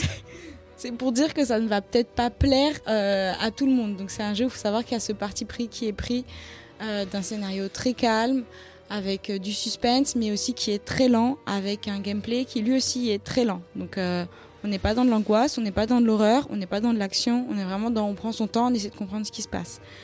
Quand on joue le flic, on est un peu plus dans de l'exploration parce que là il y a des environnements à fouiller. Mais pareil, on reste dans quelque chose qui est posé, il n'y a pas d'ennemis. Et quand on joue la psy, là, on est un peu plus sur des, passages qui m'ont rappelé euh, soit Remember Me avec les Rewind. Dans Remember Me, on fouillait le passé, on pouvait aller dans une sorte de cassette qu'on rembobinait en arrière. Après, on pouvait ralentir des séquences. Ou euh, un peu plus récent, euh, Life is Strange de Dontnod, où pareil, on a le pouvoir de revenir en arrière et de, de changer le passé. Donc, les moments avec la psy utilisent un peu ces mécaniques de gameplay qu'on a déjà vues, sans du tout les réinventer. Ce qu'on pourrait reprocher au jeu, c'est que c'est un peu faiblard. Ça manque de- d'enjeu parce qu'on n'a pas de game over, quoi qu'on fasse. On passe à la séquence euh, suivante. Et là où j'ai d'abord été très euh, frustrée, c'est quoi qu'on fasse, le jeu nous imposera la suite. À un moment donné, dans le jeu, par exemple, il y avait une nana qui doit rentrer chez l'écrivain. Je ne veux pas qu'elle rentre, je fais tout pour qu'elle ne rentre pas. Genre, euh, va-t'en. Je fais toutes les pires réponses. Et le jeu m'a quand même forcé à la faire rentrer parce que le, scénariste avait écrit que je devais rencontrer cette nana dans le jeu et blablabla. Donc ça, c'est le reproche que je pourrais faire. Même si on aime ce genre de jeu, les jeux à la Quantic Dream, comme je disais tout à l'heure, c'est un peu frustrant de voir qu'il n'y a pas de- d'embranchement différent. On a l'impression qu'il y a un embranchement, mais il est complètement factice et on s'en rend très vite euh, compte. Après, reste le gros point positif, je trouve, qu'ils ont réussi à faire, c'est de nous mettre vraiment dans l'ambiance et le suspense. Je trouve que là, euh, l'hommage à, à Hitchcock est assez bien réussi dans le sens où, euh, même si je m'ennuyais, c'est un fait, j'avais envie de continuer à jouer et de, parcourir l'histoire, de savoir pourquoi cet écrivain avait vu son père se jeter du pont, euh, pourquoi l'accident de voiture, euh, que va découvrir la psy dans son enfance, parce que j'ai pas expliqué, mais la psy, elle retourne dans son enfance. Donc tous ces petits moments-là m'ont quand même poussé à continuer le, jouer, le jeu. Euh, j'ai joué plusieurs heures, je l'ai je l'ai pas encore fini, mais il y a une dizaine d'heures de jeu quand même. J'en suis à une grosse moitié et ça m'a, été frustrée d'éteindre la console. Il y a des points de sauvegarde partout. Enfin, le jeu est très grand public, très friendly. Il n'y a pas de, de punition. Ensuite, comme je disais tout à l'heure, la direction artistique, elle fait toujours hommage. Enfin, Pendulo Studio euh, est toujours euh, tout aussi bon qu'avant, je pense. Par contre, il faut accepter d'aimer le côté un peu cartoon, euh, cartoon réaliste. Ça, pareil, bah, on aime ou on n'aime pas, mais il suffit de regarder le trailer. Si on n'aime pas, on... ça sert à rien de prendre le jeu. J'ai pas précisé, le jeu était est sorti il y a un an sur PC et il est maintenant disponible sur euh, Xbox, Xbox Series S, Switch et puis euh, PS4, PS5. Euh, il a des petits défauts techniques qui pour moi n'ont pas du tout été rébarbatifs, si ce n'est les temps de chargement qui étaient un peu longs. Le point, le gros point positif que j'ai trouvé, c'est les doublages. Moi, j'ai joué en français, c'est des très bons doublages en français. Je pense qu'en anglais, ils sont aussi de bonne facture. Et il y a aussi la musique qui est de Juan Miguel Martin, Martin sûrement, euh, qui travaille depuis longtemps dans ce studio, qui fait vraiment un bel hommage aux, musiques de Herman, le compositeur euh, qui travaillait avec Hitchcock. Je trouve que vraiment l'ambiance, euh, l'ambiance est vraiment réussie. C'est un, bel hommage, je trouve, au film de Hitchcock. C'est peut-être pas le jeu vidéo parfait qui va nous mettre tout de suite en mode gameplay de ouf et puis on est à fond. Mais par contre, je trouve qu'avoir euh, pris une grosse, c'est pas le terme licence, mais en gros, euh, avoir pris le, le, le, le- le- le- le- bref, euh, je trouve que c'est un très bel hommage au film de Hitchcock. Ariane Tout le monde va parler. Euh, oui, en fait, je veux savoir, euh, je ne sais pas si tu as vu les autres films d'Hitchcock, mais est-ce que tu penses qu'il y a dans, dans ce jeu, euh, donc que tu parlais d'hommage, des clins d'œil aux autres euh, films, aux moments clés des autres films très connus, avec peut-être un rideau de douche ou des oiseaux ou- Alors j'ai vu ces deux films et j'ai pas vu dommage où ça m'a ça m'a sauté aux yeux. Non, j'ai pas l'impression que c'était le, le but du jeu. François? Euh, non, mais j'ai l'impression que c'est une- c'est un gros gâchis en fait. Ce, jeu, je ne sais, je saurais pas expliquer pourquoi. hein, je veux pas incriminer forcément le studio, mais euh, bah, Hitchcock, c'est génial. Euh, et on a l'impression que c'est un jeu qui aurait pu marcher à, la grande euh, époque gloire de Telltale en fait. Et on se dit bon bah voilà, on va faire un jeu euh, basé sur de la cinématographie, mais d'époque. C'est-à-dire que quand, quand j'entends d'époque, c'est de se dire comment est-ce qu'on peut imaginer le jeu vidéo ramener euh, euh, vraiment au cinéma d'époque, un petit peu comme Ella Noir euh, l'avait fait. C'est-à-dire il doit y avoir une espèce de patine, il doit y avoir quelque chose qui fait qu'on est dans un référentiel qui n'est pas un référentiel d'aujourd'hui. Et de ce que je vois de ce qu'a été cette adaptation libre de Pendulo, c'est pas du tout ce qu'ils ont fait. Ils ont fait euh, une amélioration du, enfin le car design ne correspond pas. Enfin il y a aucune référence vraiment directe. C'est pas une adaptation. une adaptation libre. Oui, non, mais c'est même pas une adaptation libre. euh, C'est comme une inspiration pour toi. c'est juste Ouais. une inspiration. Ouais, c'est important. À titre perso, moi, c'est ça où je trouve ça. Si tu, veux, si tu fais une inspiration juste comme ça puis pour te faire ton truc, tu le titres pas Alfred Hitchcock, euh, Vertigo, ton jeu. Et moi, je, je trouve ça dommage parce que des, des- des films intéressants euh, narratifs euh, d'Hitchcock, il y en a plein et ça aurait pu faire euh, le début d'une d'une très jolie licence. Bah, je répondrais qu'ils sont peut-être, euh, un peu bêtement, le cul entre deux chaises. Je pense qu'ils ont essayé de, de, de- d'amener euh, le joueur euh, fan d'Hitchcock à apprécier un jeu en le rendant grand public, tout en essayant de plaire aux joueurs en reprenant euh, des, des, des, des codes de jeu comme Life is Strange ou, ou le- les jeux de Quantic Dream, là, je, pardon, j'ai oublié, Detroit Become. Euh, je pense qu'ils ont effectivement peut-être un peu, un peu raté dans le sens où ils auraient dû être peut-être plus catégoriques dans leur choix. Mais pour autant, c'est pas un mauvais jeu. Le moment j'ai pas- ne m'a j'ai pas dit que c'était mauvais, hein. Mais- Donc je dirais pas qu'il est raté. Mais tu sais, tu nous avais parlé de Trek to Yomi. Avec, où il y avait euh, notamment des, bah, très clairement l'hommage appuyé euh, sur la cinématographie de, de l'époque des, des- des films de samouraï. Là, on n'a rien, tu vois, on est, fa- on est fan d'Hitchcock, en fait, on reste complètement sur notre fin. quoi. Ah bah, euh, il faut être fan de Pendulo Studio avant Hitchcock, je pense. Là, pour la DA, c'est clairement Pendulo Studio qui est resté dans, dans, dans, dans, dans la, la ligne conductrice de ce qu'ils ont su faire, de ce qu'ils savent faire, c'est-à-dire des point and click avec un cartoon. Et je pense que, voilà, ils ont fait ce qu'ils savaient faire. euh, ils ont essayé de rendre l'hommage à Hitchcock. Vlad, t'avais une autre question? Oui, c'est intéressant en termes de dommage justement d'avoir ces deux jeux euh, l'un après l'autre, Scorn et, et Vertigo, euh, sur des. bah, bah oui, de, enfin de fait, tu vois, un qui ne le dit pas dans son titre, et, euh, mais qui le dit partout dans sa DA, et l'autre qui le met dans son titre, mais où il faut le chercher pour le trouver. Euh, je, après, je sais pas, je j'ai pas grand chose à dire d'autre que tout ce que tu as déjà dit, euh, Aurélie, puisque j'y ai pas joué. Moi, de loin, je vois aussi un peu, je fais un rapprochement, je sais pas exactement comment et comment le définir avec Virginia, dont François avait parlé dans premier épisode de la Pléiade. Mais je sais pas pourquoi, je n'arrive pas à ne pas m'empêcher de penser à ce jeu. Peut-être dans, justement dans ce même genre d'inspiration twi- Twin Peakso, Hitchcockienne. Euh, pas forcément réussi, mais je- j'en sais rien. J'ai pas fait Virginia, alors je peux pas. Bah, dans, dans la, dans la triangularité du caractère design, enfin, il y, a- y a quelque chose qui est un peu comme ça. C'est- Peut-être. C'est très laid hein, quand même. il Faut... Je- Vertigo ou Virginia? Non, là, oui, ton, ton jeu. Alors moi, je le trouve pas très laid. Ah, d'accord. Encore Je- une fois, alors je, je sais que je, je suis fan de Pendulo Studio, j'ai joué au Runaway et puis C'était en toujours, 2D euh, avant, là. et- Pardon. Bah alors là encore une fois, c'est pour ça que j'ai prévenu, euh, pré- je préviens euh, les auditeurs, euh, peut-être futurs joueurs, attention, si vous regardez le trailer et que vous n'aimez pas le trailer, ne jouez pas à ce jeu. Et si vous n'aimez pas euh, les point and click et les ambiances un peu lentes, ne jouez pas à ce jeu. Euh, voilà. C'est un goût acquis en termes de graphisme, c'est ce qu'on peut dire. Voilà. Euh, François, tu avais une dernière remarque? Une totale dernière, mais on peut quand même noter que c'est très certainement un, un record parce que c'est assez rare qu'une adaptation vidéoludique soit effectuée après 64 ans euh, de sortie euh, d'un film. Donc, on a, moi, je sais pas, j'ai hâte qu'il y ait une adaptation de Metropolis ou, ou du Kirase Potemkin, pourquoi pas? Mais je- terminerai juste en disant que ce n'est pas, à mon avis, une, mauvaise idée d'avoir une œuvre inspirée qui se passe dans un milieu plus à une époque plus contemporaine. Ça aurait pu être super. C'est juste que la façon dont ils l'ont fait n'était pas bien. Pour rebondir sur ce que tu disais, où ça aurait forcément été mieux s'ils avaient fait ça en mode années 30. C'est pas ce que j'ai dit. Ce que j'ai pointé, c'est euh, le décalage entre le titre de leur jeu et, et la promesse, en fait, et ce qu'on Dis- a. disent tous les gens qui n'ont pas joué au jeu. C'est hein, ça. quand même. Oui, oui, bien sûr. Alors que Aurélie a aimé. Hein. N'oublie calmons-nous. calmons-nous. la spirale. et- Vas-y, Aurélie, dis que t'as aimé. Chers auditeurs, c'est un peu comme Immortality. Euh, N'hésitez pas à nous donner votre Comment avis ça, sur Immortality le très bien sur le. Discord. Les, les avis étaient partagés sur Immortality. Et en plus, c'était aussi euh, du film interactif. Donc, on peut toujours bâtir des ponts entre toutes nos chroniques. C'est toujours possible. Euh, merci en tout cas, Aurélie, de nous avoir fait ton retour et à tous les autres de nous avoir fait le leur, même sans avoir joué au jeu. Et c'est maintenant à toi, Simon, de nous emmener dans un univers horrifique, encore une fois, celui de Face, The Unholy Trinity, un jeu qui mélange satanisme et pixel art, tout ce qu'on aime.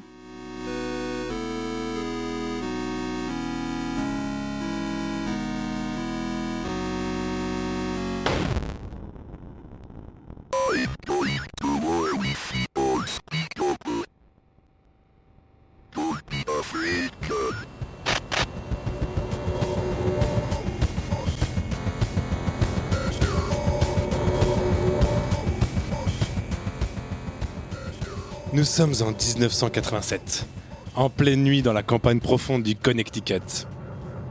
Votre voiture s'arrête au bord d'une forêt. Vous descendez et vous aventurez entre les arbres. Quand soudain, une créature quadripède blanche se rue sur vous en rue en, hurlant. Oui, nous sommes dans. Je garde le thème de, Halloween, hein, vous avez bien compris. Et je sais pas que tu fais ça. Heureusement, vous êtes un prêtre. Et oui, c'est pas tous les jours facile d'être un prêtre, mais là, ça vous sauve puisque votre croix en or vous sauve et vous la brandissez contre la créature qui s'échappe pour fuir vers ses amis démons des enfers. Bref. Vous reprenez votre route sans vous dégonfler jusqu'à atteindre une maison abandonnée. Elle est fermée à clé. Il va falloir retrouver cette clé en évitant de vous faire tuer par les créatures qui hantent les lieux et qui vous en veulent terriblement. Voici une introduction du jeu Faith. Et je ne sais pas comment vous êtes mentalement représenté les événements que je viens de vous narrer, mais vous avez peu de chance d'avoir imaginé un jeu en 8 bits, style Atari 2600, à part euh, évidemment euh, François qui, dès les premières notes de l'introduction, avait deviné le, le style. Et le jeu est vu de haut avec des énormes pixels qui tâchent, et tâchent tout comme la musique et les bruitages. Mention spéciale aux voix numérisées qui vous agressent à chaque dialogue.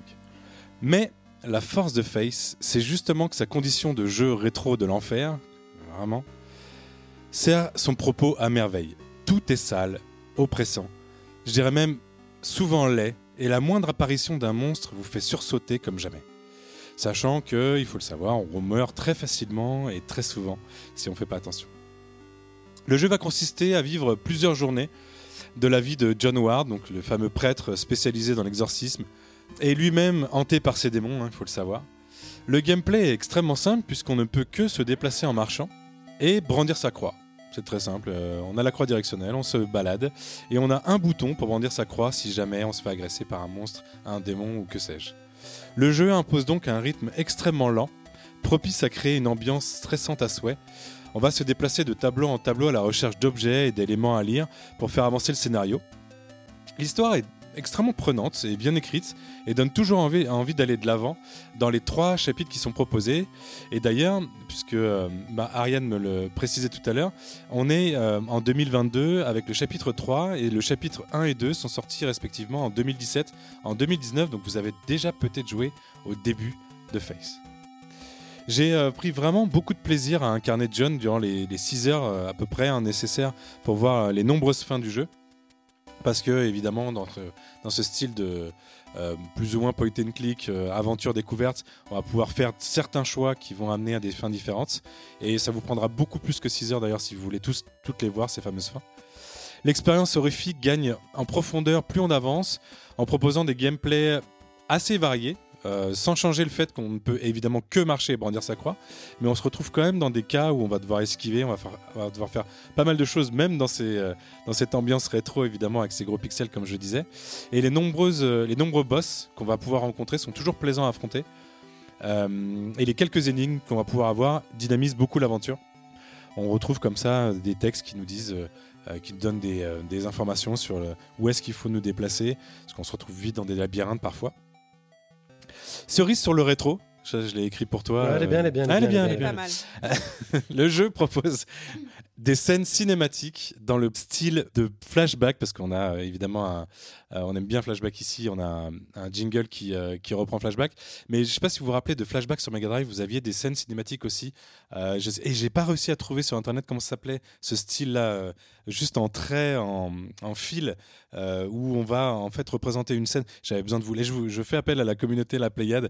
comment s'appelle ce style de, de, de représentation où on va avoir uniquement quelques traits très bien animés, très bien animés, hein, mais avec juste euh, quelques aplats de couleurs en 3D. Oui, je vois de quoi Voilà, tu, parles de la, voyez. de la rotoscopie déjà peut-être. La ro- Ne dis pas que c'est je ça. comprends pas du C'est- tout ce que. Moi, Bah, je, vois, quand je- c'est je des me app- fais une très mauvaise image visuelle. C'est de la rotoscopie, je pense, comme, euh, comme euh, Another World, quoi, tu vois. Exactement, comme, exactement comme C'est de la- Another c'est de la rotoscopie. C'est de la rotoscopie.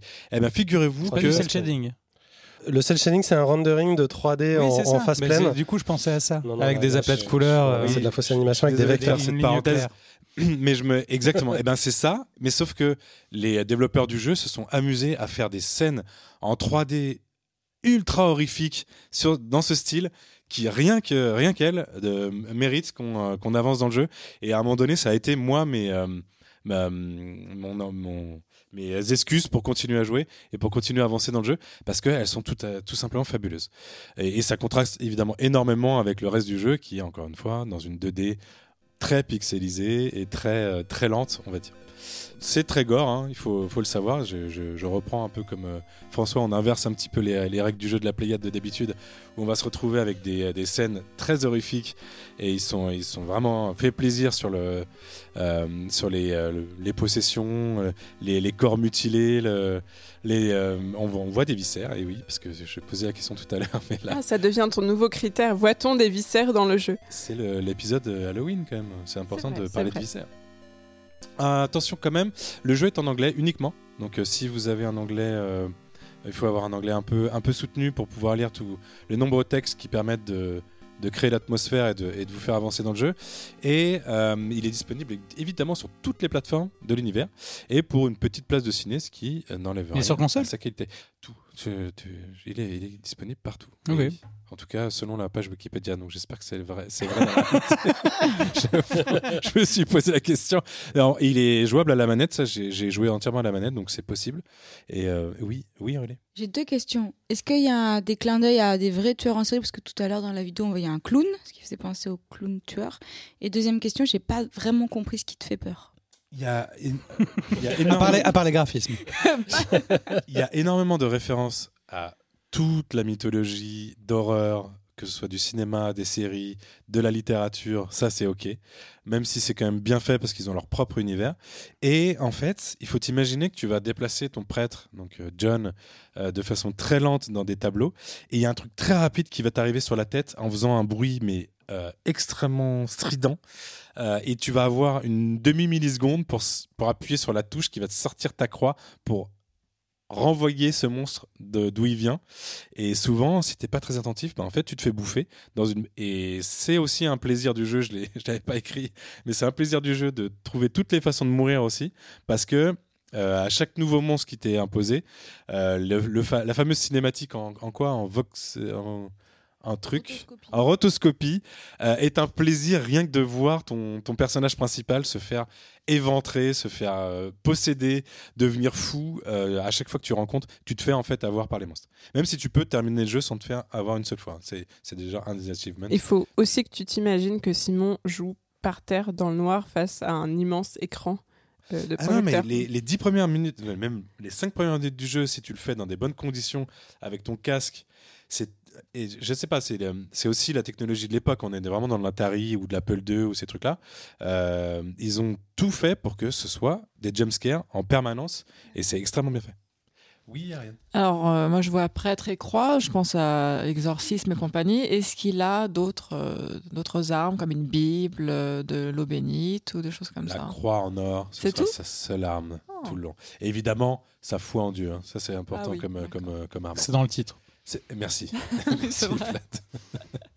François De micro-remarques. Euh, oui, tu l'as, tu reprécisé, je te remercie parce qu'en début de chronique, tu parlais de l'Atari 2600. On est quand même plus sur une, euh, une référence de la génération qui a suivi. Parce que là, si, tu, si on était à l'époque de l'Atari 2600, tu es en train de montrer la next-gen. Là, donc, euh, il faut quand même resituer, resituer les choses. Non, je voulais juste euh, repréciser, parce que tu l'as, l'as pas bien dit, que le jeu a été édité par New Blood In- In- Interactive et que c'est un studio développeur très sympa qui font plein plein de trucs très bien, très bien, comment dire, très bien pitchés, très bien lookés. Ils font plein de trucs un peu d'horreur, genre Dusk, Gloomwood et tout ça. Et ça fait plusieurs euh, mois déjà que moi je, m'intéresse à leur travail parce qu'ils parce qu'ils font des trucs intéressants. Je savais pas que tu allais faire ce jeu et donc euh, j'en suis ravi. Et euh, non, non, vraiment pour, pour terminer, c'est c'est très rebutant au départ parce qu'on a, on est, il n'y a aucune concession hein, sur le, sur la, la plastique du jeu, mais c'est extrêmement prenant et euh, n'ayant pas fait les, épisodes 1 et 2 en 2017 et en 2019, euh, la plupart des gens d'ailleurs ont fait ça. Moi, j'ai tout découvert d'un coup et c'est vraiment passionnant. Je sais qu'il y a eu certaines, euh, la communauté a reproché un peu à l'épisode 3 d'être un peu tiré en longueur euh, et d'être beaucoup moins rythmé que les deux premiers chapitres. Mais moi, je trouve ça, je trouve ça vraiment très bien. Si vous avez un peu de patience et, et d'envie de vous retrouver dans des, dans des ambiances, encore une fois, d'Halloween, c'est quand même le, le sujet de, de cet épisode de, de la Pléiade, euh, allez-y les, les yeux fermés. Ou plutôt les yeux ouverts, mais Oui, désolé. T'avais une toute dernière oui, J'avais une question en fait pour, euh, pour Simon. Est-ce que euh, au-delà de- des séquences de rotoscoping dont tu as dit donc, qui sont du coup plus modernes, est-ce que tu as pris le jeu comme étant un hommage au jeu rétro de l'époque ou étant plutôt un jeu euh, qui faisait preuve d'une d'une énorme humilité en, essayant d'effacer tout ce qui pouvait avoir de superflu pour avoir juste voilà l'essentiel de, de son propos quoi. C'est un vrai sujet de fond à chaque fois qu'on trouve des, euh, des jeux comme ça, euh, rétro ou ce que vous voulez, appeler comme vous voulez, de savoir si les développeurs l'ont fait par contrainte ou par envie. Je- sérieusement, je ne sais pas. Je- parce qu'au final, euh, vu ce qu'ils ont créé, parce que je ne l'ai pas précisé, mais il y a des, euh, des représentations, par exemple, de tableaux, euh, de dessins euh, qui sont aussi dans des gros pixels, mais qui sont hyper bien faites, qui sont, euh, qui sont, voilà, ils sont allés jusqu'au bout de leur délire. Donc c'est vrai qu'il faudra demander aux développeurs si c'était une contrainte ou pas. Là, dans l'occurrence, je pense pas. Parce que ça les, ça les a pas empêchés euh, de faire une histoire qui se tient, euh, qui, euh, qui, euh, qui a un scénario euh, extrêmement bien fait, des dialogues, même si c'est encore une fois doublé avec les. Le, le- ça, c'est vraiment bizarre. hein, le- ça donne un malaise. Le son qu'on a le entendu au début, c'est le ça, ouais, son, ouais. ça en permanence. Et ça, et ça, c'est une contrainte de l'époque, mais qui te rajoute une couche de stress parce que. Enfin bref, c'est assez prenant. Oui, Aurélie? Je dirais que c'est un peu futile la question de ce que c'est la contrainte, parce que tu as eu beaucoup plus peur dans ton jeu et tu nous le véhicules très bien, alors que le jeu inspiré de Giger, la Scorn, qui est très réaliste et c'est quand même Giger l'inspiration première, n'a pas l'air de faire plus peur que ça. Il est peut-être angoissant. C'était pas son but hein, d'ailleurs. Oui, mais ce que je veux dire, c'est qu'au final, on s'en fiche que ce soit une contrainte ou pas, vu qu'ils ont réussi. Donc au final, vaut mieux qu'ils se disent euh, on le fait comme ça, c'est mieux et ça marche. Ouais, mais ce que je trouvais intéressant dans, Face, en fait, c'était que justement, c'était pas un homebrew euh, qui, était euh, fait pour tourner sur NES ou sur MSX ou, euh, ou sur des, consoles de l'époque. C'était une excuse d'utiliser, en fait, non pas les contraintes, mais l'aspect pour pouvoir servir un propos et un jeu de, de 2022. Quoi. C'est du pur horreur. C'est c'est très, très prenant. Parce que c'est j'ai vérifié pendant que je suis donc le jeu n'est pas sur Switch, désolé, Ah. mais il est effectivement sur PlayStation et, et sur Xbox. Et c'est quand même assez drôle euh, d'avoir une PlayStation 5 et de faire tourner ce, ce, ce genre de truc et que ça soit pas un jeu rétro. Oui, Vlad. Mais on peut aussi assumer que c'est juste des choix esthétiques, comme Paratopic, dont on avait parlé ici aussi, qui sont dans le- l'esthétique. Enfin, Paratopic, c'était de la PS1, euh, du remake. Et l'idée d'utiliser cette esthétique-là pour euh, créer de l'horreur, ça se fait beaucoup. Enfin, ou comme, euh, voilà, enfin, on en a parlé plusieurs fois ici quand même. Mais justement, c'est pour ça que je te posais la question à Simon, par soustraction. Et c'est ça qui est Ouais. intéressant. Ouais. Comme dans les films d'horreur et tout, par soustraction. Et si on a très très peu de graphisme, du coup, l'imagination prend tout le reste. Quoi. Mm, mm. Merci beaucoup Simon pour cette belle découverte et c'est maintenant l'heure de nos petits chamallows qui fondent dans le chocolat chaud, de nos petits jeux à télécharger pour jouer sous la couette. Ce sont bien sûr nos snacks.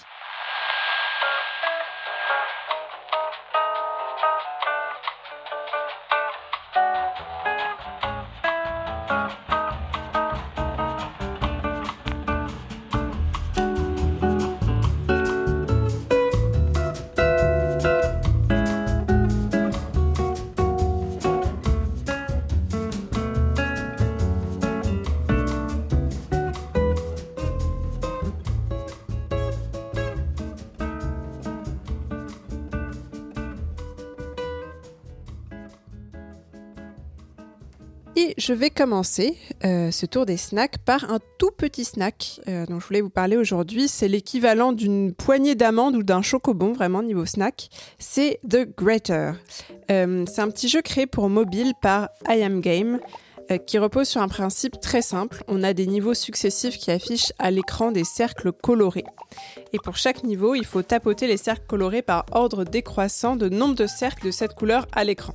C'est pas forcément très clair dit comme ça, donc je vous donne un exemple. Euh, vous avez à l'écran trois cercles jaunes, un cercle noir. Vous tapez sur les jaunes, puis sur le noir, puisque les noirs sont moins nombreux. Ça paraît simple sur un niveau comme ça, mais bien sûr, euh, les niveaux se complexifient avec l'ajout de nouvelles couleurs, des dispositions de cercles plus complexes, des couleurs moins contrastées. Et on dispose au départ d'un chrono de juste 10 secondes qui est augmenté pour chaque succès. Et le but est bien sûr de franchir le plus de niveaux possible. J'avoue que je ne sais pas combien il y en a en tout, mais sans doute énormément. Euh, c'est assez addictif et ça devrait plaire, je pense, à tous les fans de Candy Crush. On est content parce que c'est gratuit. Euh, et c'est disponible seulement sur Android par contre. Et euh, j'ajoute un mini point négatif, c'est que j'ai l'impression qu'il faut forcément avoir une connexion Internet pour y jouer. Euh, je l'avais téléchargé pour y jouer dans le métro à New York. Et euh,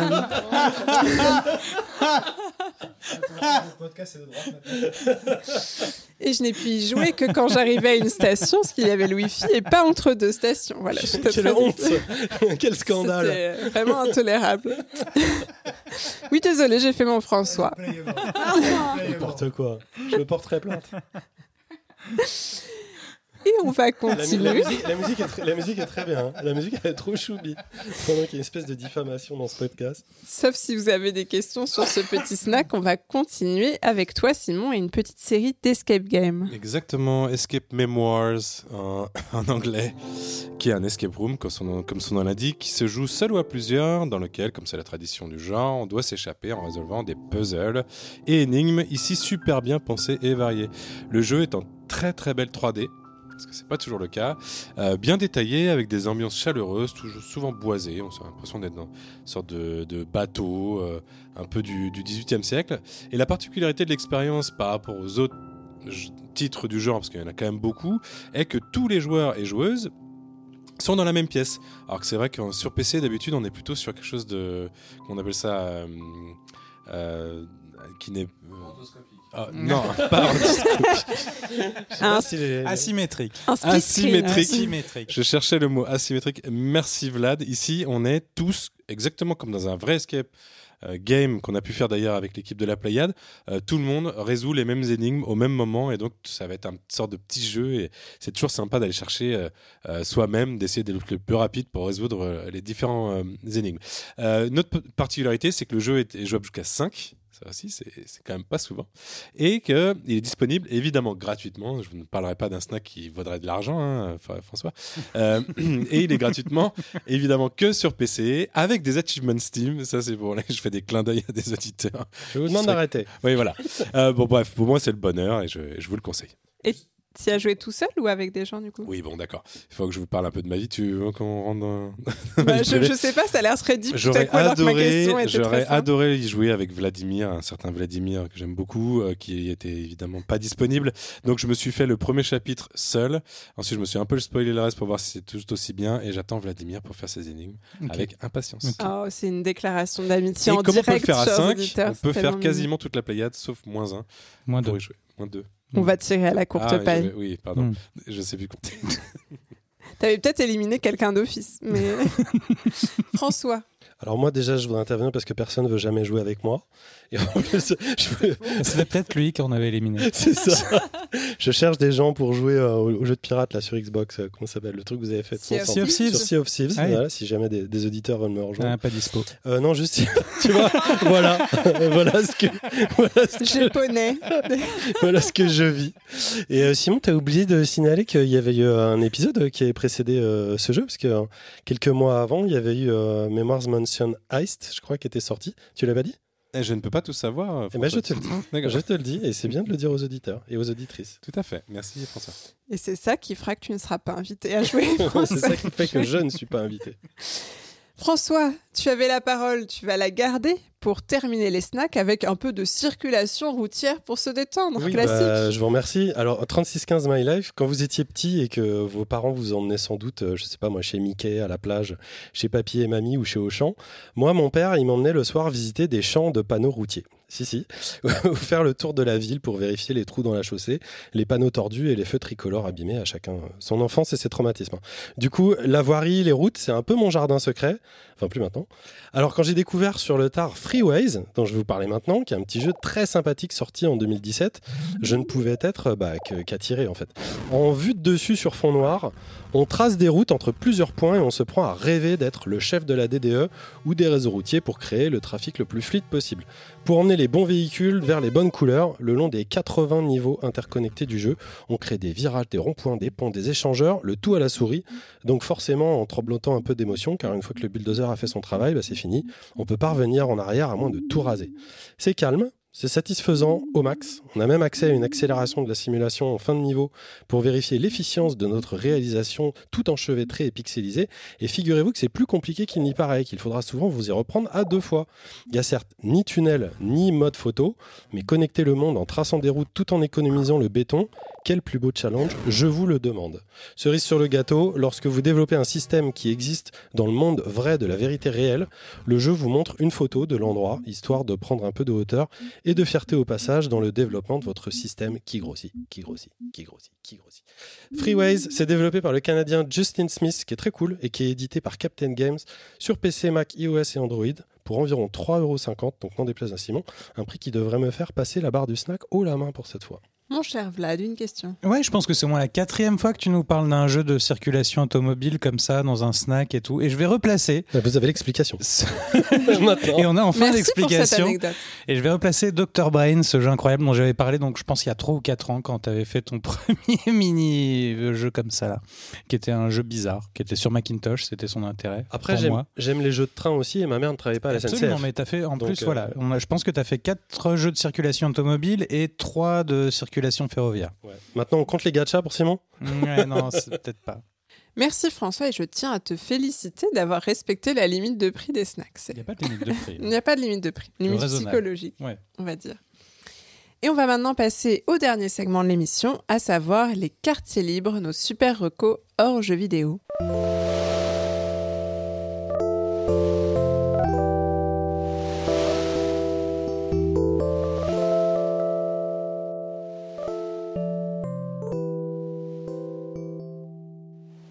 On entame cette dernière partie avec la reco expo de Vlad. Absolument, c'est une expo à La Roche-sur-Yon, figurez-vous. Voilà, ça implique un petit déplacement pour ceux qui ne sont pas euh, dans l'Ouest. Euh, c'est une exposition sur euh, une exposition des, œuvres d'Alberto Mielgo que vous connaissez peut-être de la série Love, Death and Robots, dont il a fait deux épisodes en animation qui sont euh, The Witness et Jibaro, si je ne m'abuse, saison 1 et saison 3. Euh, voilà, donc c'est un artiste euh, qui fait des films d'animation assez incroyables dans, le, dans leur, le dessin, la peinture même, à vrai dire. Et, euh, et dans, l'ensemble de la construction. Euh, c'est la première fois qu'il a une exposition en France euh, qui retrace une partie de, son travail et qui montre des storyboards. Il a fait un travail aussi sur Spider-Man, sur les BD qu'il a commencé qu'il avait, qu'il a créé, et puis qui montre en entier son court métrage. The Win- Win- Windshield Wipers, qui a eu l'Oscar du meilleur euh, court métrage d'animation cette année et qui était présenté à la quinzaine des réalisateurs l'année dernière. Euh, c'est vraiment une très très très très belle expo. Euh, J'en parle facilement parce que j'ai travaillé dessus, mais je n'ai eu aucun rôle particulier. euh, et j'ai découvert ce travail en, bossant dessus.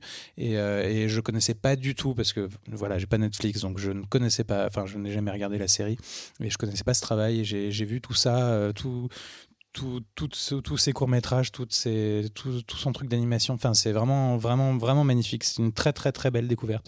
Euh, Alberto Mielgo en général, euh, allez voir ce qu'il a fait, ce qu'il fait. Et si vous avez l'occasion, si vous êtes sur Nantes, si vous êtes euh, pas loin, si- Sable d'Olonne, si- ou, ou à Niort, euh, allez, allez, allez jeter un coup d'œil. C'est gratuit. C'est jusqu'au 19 novembre, je crois.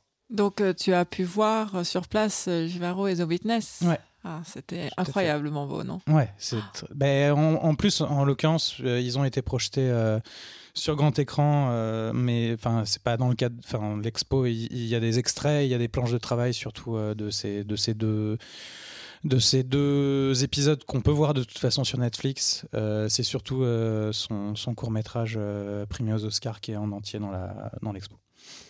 Eh ben, merci beaucoup euh, Vladimir et Aurélie. On va rester un peu dans l'univers du jeu vidéo cette fois avec ta reco du jour. Euh, je suis désolée, je vais faire un petit euh, bonus reco. Euh, je vais parler, oui, jeux vidéo, mais je voudrais revenir sur un auditeur qui demandait euh, qui de nous deux allait parler de la série Dahmer. Euh, je voulais en faire ma reco. Elle est évidemment très recommandable pour la qualité de la série. Et ensuite, je l'ai retirée de ma reco en faisant quelques recherches parce qu'elle fait beaucoup de polémiques, cette série, sur euh, l'approche qu'a eu le père vis-à-vis de la série, parce que le père n'était pas au courant qu'il y avait une série qui était faite. Et par rapport aux familles des victimes qui en ont plus que ras-le-bol qu'on en fasse euh, un sujet, en fait. Donc, euh, je pense que c'est important d'en parler de cette série. Elle est à, à, à voir, je pense, oui, à voir pour sa qualité.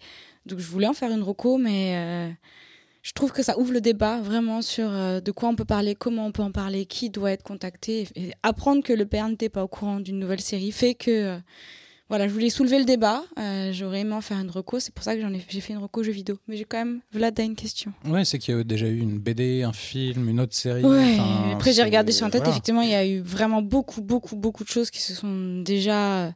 Qui ont déjà été... D'ailleurs, le père a écrit un livre. euh, je pense que c'est peut-être ce qu'il faudrait lire au final. Ariane Ce que je trouve un peu dérangeant en fait avec la série Dahmer, c'est la starification en fait du personnage et d'entendre des jeunes aujourd'hui dire ah c'est trop cool, ah il est tellement incroyable et en fait voir ces séries sur Netflix euh, comme si c'était de la fiction et de, de, de mettre ces, ces, ces, ces gens comme des, des, des mecs incroyables et d'en faire des idoles, euh, et c'est lavrant en fait. La série. Alors, au début, je voulais en faire une reco parce que la, la série questionne ça dans les derniers épisodes. Vraiment, euh, le rapport avec la famille, le rapport avec les victimes. Et vraiment une question qui a été posée. On sent que les.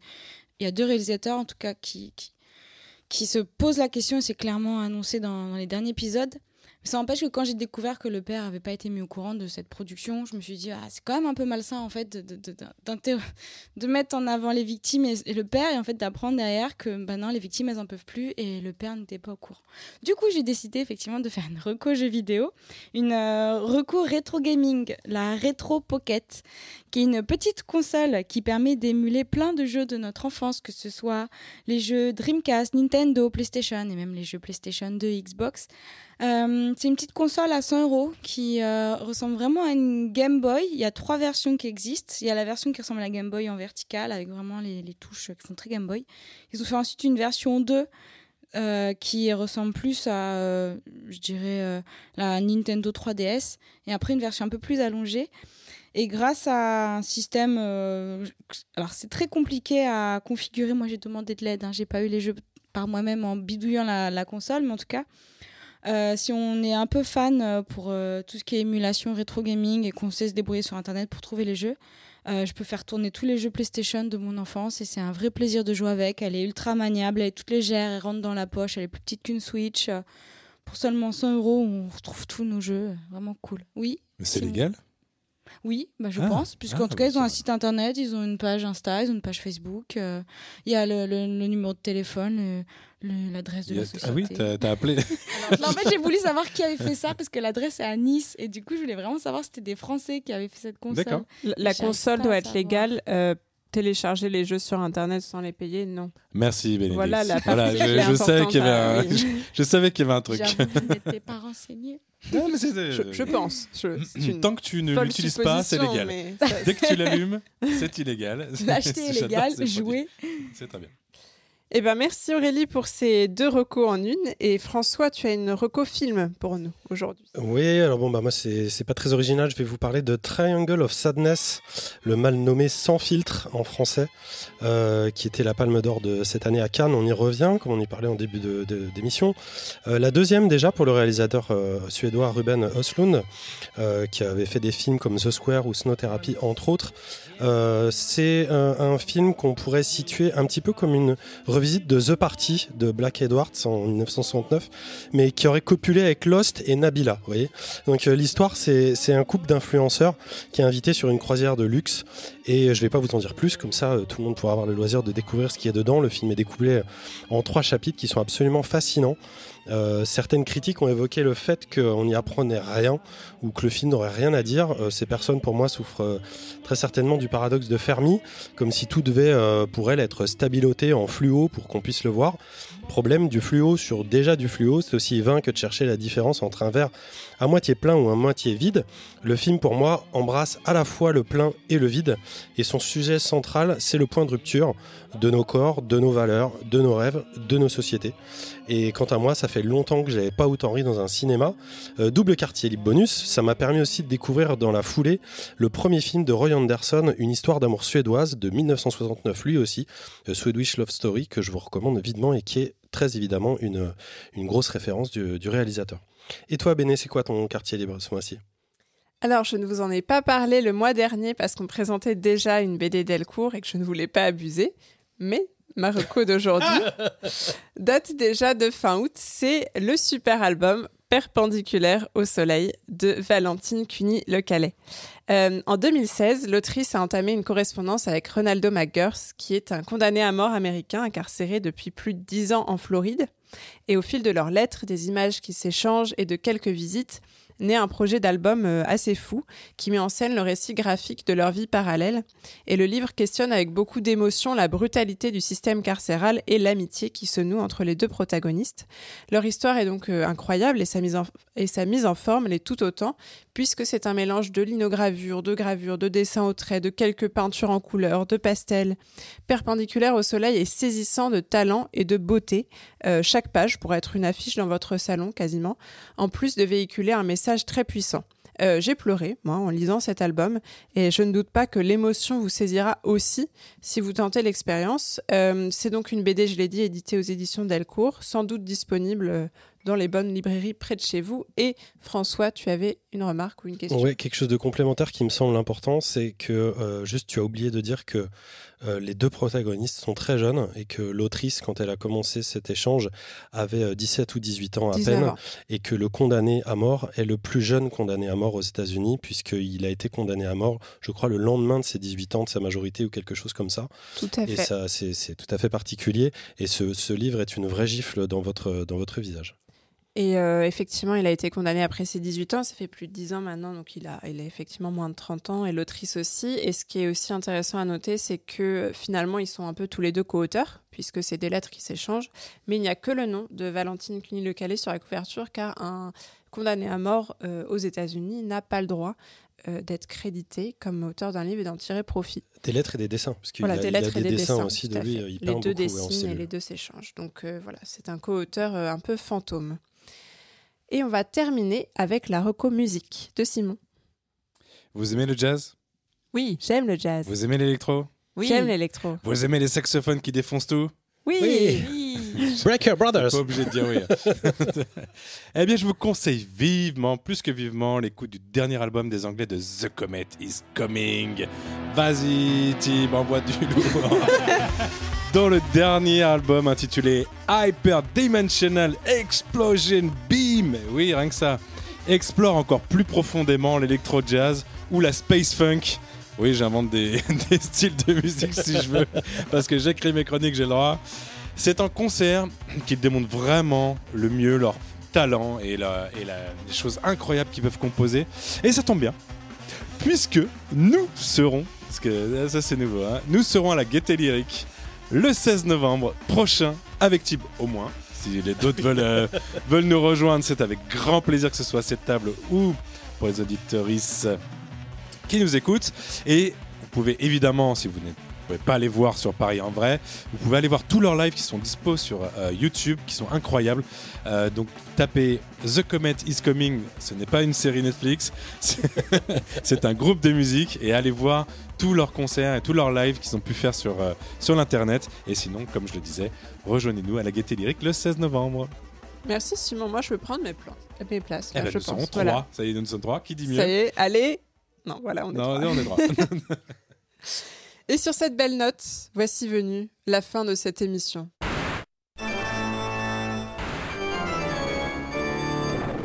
Avant de se quitter et de vous laisser aller creuser vos citrouilles pour Halloween, c'est l'heure des remerciements. À la super équipe de la Pléiade, tout d'abord, toujours au top. Merci donc à nos chroniqueuses, euh, François, Ariane, Vladimir, Aurélie, Simon. Merci aussi à notre Master Chief Thibaut et à Calden qui était là avec nous aujourd'hui. Vous ne l'avez pas entendu, mais c'était un auditeur euh, silencieux. Euh, donc qui nous aide toujours sur la communication de la Pléiade. Et d'ici le prochain épisode, n'oubliez pas de nous suivre sur les réseaux sociaux, sur Twitter, sur Facebook, Instagram, Discord, on est partout. Et si vous aimez nous entendre blablater chaque mois, et je n'en doute pas, euh, laissez-nous une multitude d'étoiles sur votre appli de podcast favorite, ça va nous faire très plaisir et ça nous permettra peut-être de toucher les oreilles chanceuses de nouveaux auditeurs. Merci enfin à vous, chers auditeurs. On se quitte sur Pyramids de The Comet is Coming. À bientôt dans vos oreilles et dans nos cœurs. Ciao tout le monde, Ciao. bisous, on se voit dans un mois.